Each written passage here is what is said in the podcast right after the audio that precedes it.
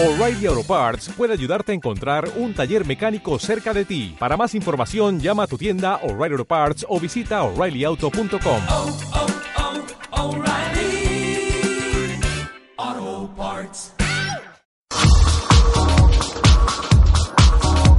Esto es Hechos al Derecho. Programa institucional de la Facultad de Derecho de la Universidad Católica de Oriente. Porque usted merece conocer Bienvenidos.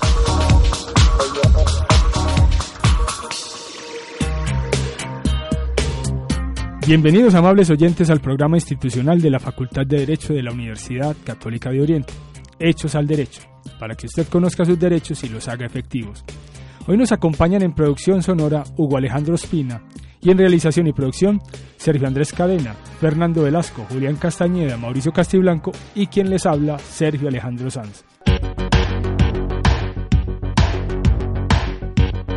Hoy en Hechos al Derecho el tema central.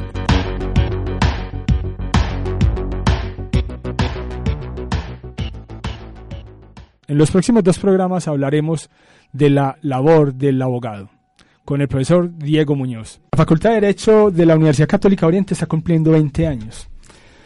Ha habido un tema repetido en, en los eventos académicos de esta semana de celebración, o de la semana de celebración, sobre el tema de integridad, responsabilidad profesional y responsabilidad social del abogado.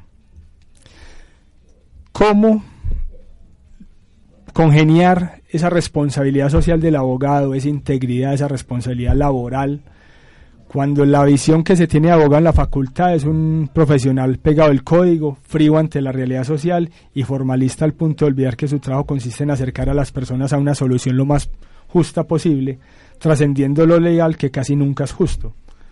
¿Cómo podría trabajar el abogado de forma más cercana a la gente? ¿Qué decirle a los estudiantes de derecho para que no vayan a congestionar las ciudades y se queden trabajando en los municipios con menos garantías laborales, pero quizás más cercano a la comunidad? Hoy nos acompaña el profesor Diego Alejandro Muñoz Gaviria, sociólogo, magíster en psicología social, estudios doctoral en ciencias sociales candidato todavía a doctor de filosofía, profe. Listo. Y con el compañero David, l- que estudia licenciatura en filosofía y licenciatura en lenguas extranjeras. Vamos a conversar con ellos sobre estos temas y otros. Compañeros, ¿qué opinan ustedes de eso? ¿Cómo acercar, cómo hacer que el abogado deje de ser formalista y se arrime a la, a la realidad social? Bueno, eh, buenos días a todas y todos. Eh, bueno, primero agradecer Sergio por la invitación. Eh, a ver, hermano, la, la pregunta es una pregunta que tiene, digamos, una complejidad que le que está en la base, ¿sí? Y esa complejidad tiene que ver con eh, la relación eh, un poco, eh, digámoslo así, instrumental en la que se ha intentado reducir eh, el oficio del abogado, ¿sí? Y esa razón o esa relación instrumentalizada es llevar el oficio del abogado única y exclusivamente al uso, digamos así, técnico del derecho. Eh, este es un tema pues que imagino que en otros espacios se han conversado y se han puesto en discusión, pero es un problema que al menos durante el siglo XIX eh, acusó eh, la preocupación de muchos pensadores, entre ellos pensadores críticos como Karl Marx.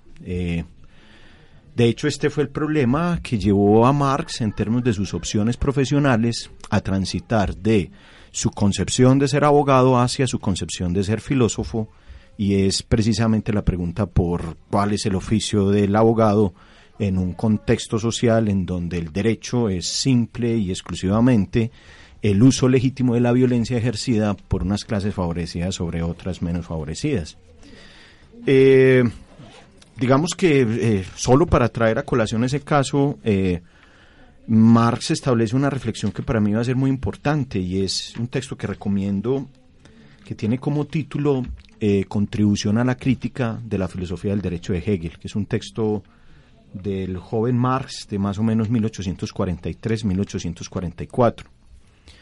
Eh, Marx se da cuenta de algo que me parece que es central en la pregunta que estás haciendo, Sergio, y es cuando la relación profesional del abogado es con el derecho y el derecho se da como un hecho y no como una construcción social, eh, quien oficia como abogado puede incurrir fácilmente en una eh, reducción bastante problemática de su oficio. Y esa reducción es ser solo el operario de lo que por construcción social otros han decidido y que él simplemente se ocupa de implementar sin preguntarse cuál es el origen de ese ordenamiento jurídico.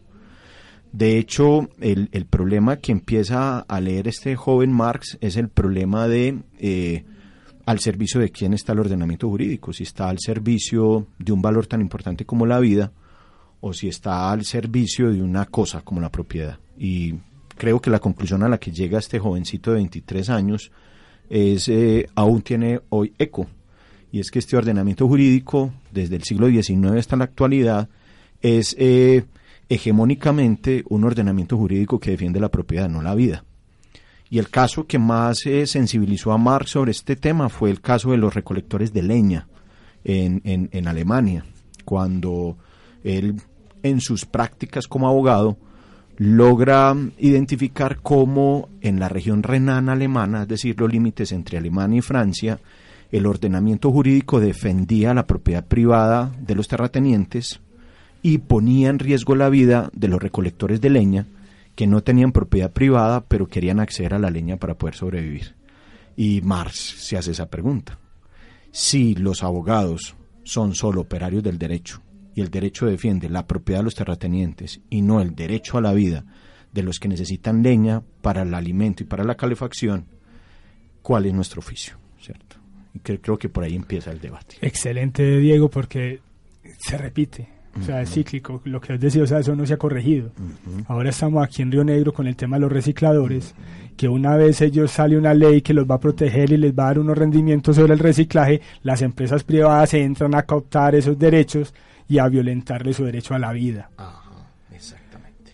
David, ¿algo para comentarnos? No, yo sigo eh, las tesis propuestas por el profesor en cuanto a cuál es la autonomía, ¿cierto? Separando lo, lo profesional de un abogado, de, de su asunto disciplinar, y llevándolo más, o tensionándolo más hacia el asunto de qué entiende un abogado de la Facultad de Derecho de la Universidad Católica por vida, ¿cierto? Por defender qué de humano, o sea, qué de humano podemos ayudar a formar, si, si de alguna manera se puede llamar, o ayudar a ese tipo de profesional que cuando sale a un campo laboral se encuentra con todas estas vicisitudes, no solamente pues en, el- en, en lo que tiene que ver con el asunto de un trabajo, sino con un asunto del ser, ¿cierto?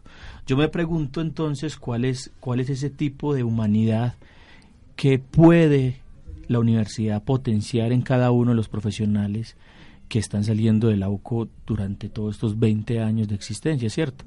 Porque el asunto, pues no tengo, digámoslo, la nobleza de Estado para, para hablar de derecho, pero el asunto es si en realidad cuando un abogado sale de, de- y se gradúa de una institución como esta, tiene garantizado como el asunto el asunto material que pasaría resolviendo asuntos de otro tipo de personas, es decir, resolviéndole de alguna manera jurídica no la vida de esas personas, ta- también de él depende muchas cosas como la vida.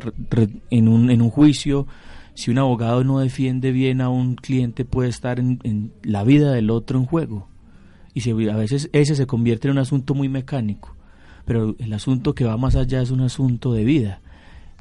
Detrás de ese abogado que está intentando defender jurídicamente al otro que hay cierto esa es mi pregunta más que todo es decir en este espacio de bueno estamos cumpliendo 20 años los abogados que han hecho por la vida en este oriente antioqueño De hecho, me parece muy... Escuchándolos a ustedes, se me redondeó una idea en la cabeza y es que los profesores andan diciéndonos hace varios semestres que mucho cuidado, que ahorita viene la inteligencia artificial, la sistematización de las profesiones y probablemente el día de mañana los computadores reemplacen a los abogados. Y me ponía a pensar en lo que estaban diciendo ustedes y resulta que eso es imposible porque es que ya nos reemplazaron. O sea, los estudiantes salen tan sistematizados y codificados de la facultad, tan negados de la realidad social porque lo que nosotros tenemos que aprender es identificar el problema jurídico y no a lo, lo social ni lo afectivo. O sea, eso no nos va a interesar porque hay que resolver lo que aplica la norma que ya estamos sistematizados. sí es un asunto muy mecánico cierto Pero los asuntos mecánicos, si hay una inteligencia artificial, ¿cuál es la idea de esa inteligencia artificial? O sea, ¿quién programa No, a ese eso. tipo de cosas, cierto? ¿Y bajo qué términos lo programa? El tema es que la respuesta ya la dio el profe Diego al decir que es una herramienta del poder y lo va a programar el poder. Desde ese punto de vista, profe, la pregunta que yo me hago es la siguiente. Hace ocho días, el- un- la semana pasada estuvo el profesor Velázquez por acá, penalista de toda la vida de la Universidad de Antioquia, y él decía ser críticos desde la profesión. ¿Es posible ser críticos desde la profesión y a través de la profesión, que es una herramienta del poder, cambiar esa herramienta del poder? Ujú. Eh, a ver, Sergio, eh, bueno, pero ahorita, de hecho, parte de eso, y, y pues me disculpo, digamos, por ser anecdótico, eh, yendo a un personaje y a lo que implicó esas anécdotas en la biografía de ese personaje, porque creo que nos sirve para, no solo para ejemplificar, sino también para establecer una manera de comprender esto que estamos viendo ahora en términos de poder ampliar el horizonte de la reflexión en torno a un hecho como cualquier otro hecho, que es el hecho jurídico, ¿cierto? Eh, entonces, eh, con Marx, eh, Marx empieza a estudiar derecho eh, con una pretensión. Y la pretensión de Marx es una pretensión de, de- de un origen muy humanista, ¿no? Y es la pretensión de, de querer ayudar al ma- a la mayor cantidad de personas. De hecho, es una de las, de las expresiones que utiliza cuando eh, en uno de sus cursos eh, en el gimnasio alemán, pues empieza a decidir su eh, opción profesional y pone antes de cuál es este planteamiento como un planteamiento humanista y es aquella profesión que ayude a hacer felices a mayor cantidad de personas. Con eso entra el derecho, Marx. Entonces, si, si esa orientación está en la base de un profesional, se supone que las profesiones lo que tienen como base de su quehacer no es lo que por coyuntura les toca hacer de manera técnica, sino que en su quehacer hay una base eh, antropológica, humanista, incluso si se me permite ética, que les permite comprometerse con valores, con movimientos, con concepciones, con eh, idearios que van más allá del uso técnico o instrumental que en un determinado momento se intenta hacer de su profesión. Entonces ese problema no es solo el problema del, del abogado como profesional, es, es el problema de todos los profesionales y es la profesión queda reducida solamente al uso coyuntural técnico de lo que se les demanda o hay un telos, una finalidad, una pretensión que hace de su profesión, así como lo decía el joven Marx, algo que haga feliz a la mayor cantidad de personas. Si eso funciona para todos, podríamos decir que uno de los elementos básicos en el arte del profesar es comprometernos con algo que nos permita trascender los reduccionismos en los cuales estamos. Ser idiotas útiles es la opción profesional de quienes tienen una reducción técnica. Ser pensadores críticos es quienes por profesión decidimos ayudar a la mayor cantidad de personas. Eh, ya en concreto sobre el problema del derecho, eh, el problema del derecho ya empieza a tener una, una carga profesional que comparte con otros, como por ejemplo el oficio del maestro. Y es que eh, su función profesional siempre va a tener una fuerte intención colonizadora por parte del status quo. ¿sí? Es decir, el derecho eh, aparece históricamente en una reducción técnica de su oficio como algo que opera administrativamente al servicio de un poder instaurado. Pero si uno tiene una reflexión crítica como horizonte de la profesión, puede escapar a ser el idiota útil de quien simplemente opera un ordenamiento jurídico al servicio de un poder y más bien lo que puede hacer es tensionarlo y por ende plantearse otras posibilidades del derecho. Dos, poder de manera estratégica maniobrar con el derecho que hay, positivizado como se expresa, pero maniobrarlo críticamente para poder incluir a mayor cantidad de personas. O tres, que es el peor de los derivados, y creo que ahí, Sergio, es donde está la gran preocupación de todos nosotros, lo mismo que le pasa al maestro, hoy por hoy a los médicos que trabajan en EPS también, y es la reducción simplemente a ser el operario que ejecuta la orden que es dada. ¿sí? Eh, Marx, solo para decir esto, en ese texto que citaba ahorita de 1843, Marx dice que uno de los grandes problemas de la filosofía del derecho de Hegel es la interpretación de derecha que los filósofos del derecho le hicieron a Hegel para defender el derecho como la máxima expresión de la realización ética. Y lo que hay que interpretar, dice Marx, es que no, el derecho es la máxima realización del poder de quienes están en el Estado o que dominan la economía, pero no es la máxima realización de la ética, porque la realización de la ética no está en el derecho, la realización de la ética está en la acción política. Entonces, la pregunta que habría que hacer es, un profesional del derecho que entienda que su profesión está al servicio de la mayor cantidad de personas, que tiene una orientación crítica, entiende que con ser un abogado que opera el ordenamiento jurídico no es suficiente. Y debe tener herramientas críticas que lo vinculen con la praxis política, que lo vincule con los movimientos sociales, que lo vincule con la problemática histórica, incluso que le dé herramientas para poner en sospecha lo que los técnicos nunca pondrán en sospecha. Partiendo de esa base, profe Diego, entonces, el abogado que tenga un mayor índice de responsabilidad social podría estar cumpliendo más ese componente ético.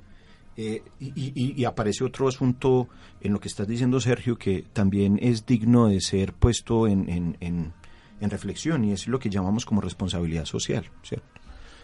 Porque eh, ha habido una, una, en los últimos años, eso es un tema que aparece sobre todo después de los ochentas, con mucha fuerza en, ciertas dinámicas del capitalismo global, eh, se viene poniendo de moda la idea de la responsabilidad. Y empieza eh, la responsabilidad social, sobre todo en un tinte empresarial. Y es, es, es una maniobra, digámoslo así, que hay que denunciar para poder hacer la distinción, para acercarme a lo que me estás preguntando. La distinción es de la responsabilidad social de la que estamos hablando, es de esa responsabilidad que en una lectura a las profesiones se vuelve central en el siglo XIX ¿Y por qué se vuelve central en el siglo XIX? Porque esta responsabilidad social no es la responsabilidad para suavizar la carga tributaria, no es la responsabilidad que aparece para sentirme que estoy bien adaptado, digamos, a una dinámica económica, administrativa o jurídica. De la responsabilidad que estamos hablando, yéndonos hasta el siglo XIX, es de la responsabilidad de hacer de este mundo un mundo que pueda ser mejor para todos y todas.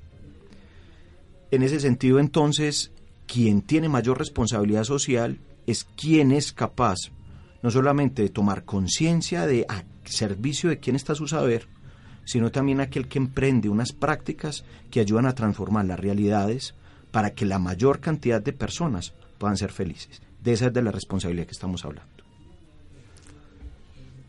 Sí, y es, siguiendo la idea del profesor, es, es una idea de responsabilidad que no solamente me afecta a mí, ¿cierto? Mm, entre más responsabilidad tengo yo como sujeto, también mi compromiso debe ser con los demás, ¿cierto?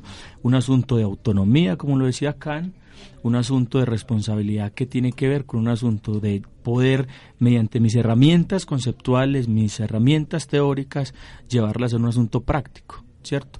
Y poder, en ese asunto práctico, ayudar a la mayor cantidad de gente. Sí, muy bien, hasta ahí es todo decir, hasta ahí todo muy claro y se lo puede uno aprender de memoria, pero llevarlo a la praxis es un asunto que tiene que ver, esa responsabilidad social pasa más por, por cada uno de nosotros, ¿cierto?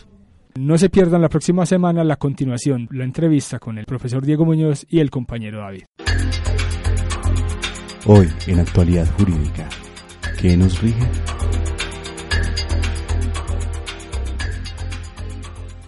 Buenos días y bienvenidos a esta actualidad jurídica. El día de hoy les hablaremos un poco sobre las obligaciones que cargan algunas empresas frente a la Superintendencia de Industria y Comercio, específicamente al régimen de protección de datos personales y en lo que toca con el Registro Nacional de Bases de Datos que digamos que ha causado tanto revuelo en materia jurídica durante las últimas dos décadas donde la pensaría yo que la información se ha vuelto algo habitual, algo que tiene que circular, algo necesario dentro de las empresas y las bases de datos son aquellos lugares donde obra toda esta información, donde nosotros estamos entregando información quizá personal que puede cambiar muchas cosas de nuestras vidas. Una persona que no quieran que sepa que pertenece a una religión, que no quieran que sepa que está casado con tal persona. Toda esta información obra dentro de una base de datos y puede afectar su vida. Por eso es tan importante todo este tema. Hablemos un poco sobre el marco legal. El marco legal de este tema es simple. Ley 1581-2012, cuyo objetivo primario fue reglamentar y precaver por el derecho fundamental de la vías data, que a grosso modo diría yo que consiste en darle la oportunidad a las personas de conocer, actualizar, rectificar las informaciones que se hayan recogido sobre ellos en bases de datos o archivos. También pues encontramos el decreto 1074-2015, que básicamente recoge y reglamenta todo lo que tenga que ver con las disposiciones generales de el habeas data. Y me parece muy importante, por ejemplo, una capite que me llamó mucho la atención, en virtud del principio de responsabilidad demostrada, deben ser capaces de demostrar que han implementado las empresas medidas apropiadas y efectivas para garantizar el adecuado tratamiento de los datos personales que transfieren a otro país y para otorgar seguridad a los registros al momento de efectuar dicha transferencia. Esto me da a entender que efectivamente existe una responsabilidad que tienen que demostrar todas las personas que hagan un tratamiento de los datos personales frente a cualquier entidad de control, en este caso pues la Superintendencia la Superintendencia de Industria y Comercio. Y también pues valga decir que se puede llevar a cabo una transferencia internacional de datos, es decir, si ustedes lo piensan un poco ya un poco más allá y esfuerzan la imaginación, uno se podría dar cuenta de que efectivamente la información personal puede estar en otro país haciendo un manejo de ella del cual desconocemos. Por eso es tan importante leer las cláusulas que tanto nos negamos a leer.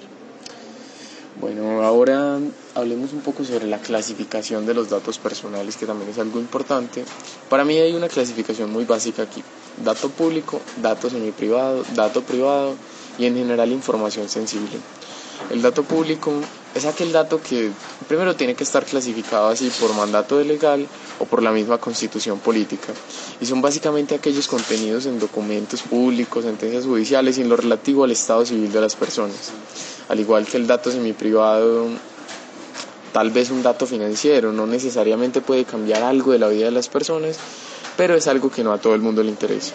Y el dato privado es el dato que solamente le interesa al titular de la información. Y bueno, yo agregaría un acápite aparte que es la información sensible, que básicamente toca con todo aquello que afecte la intimidad de las personas o cuyo uso indebido pueda generar discriminación de alguna manera. A esto me refería anteriormente cuando les hablaba sobre la vida sexual de las personas, las, las inclinaciones filosóficas, religiosas, incluso su pertenencia a un sindicato hoy en día podría tornarse en este tipo de información. En fin, hasta aquí llegamos con esta primera parte y los espero la siguiente semana para continuar con este análisis normativo. Le recordamos a nuestros oyentes que pueden comunicarse con nuestro equipo al email opinionesalderecho.com. Muchas gracias por acompañarnos el día de hoy. Hasta la próxima emisión. Hasta aquí, Hechos al Derecho. Programa radial de la Facultad de Derecho de la Universidad Católica de Oriente. Los esperamos en una próxima emisión.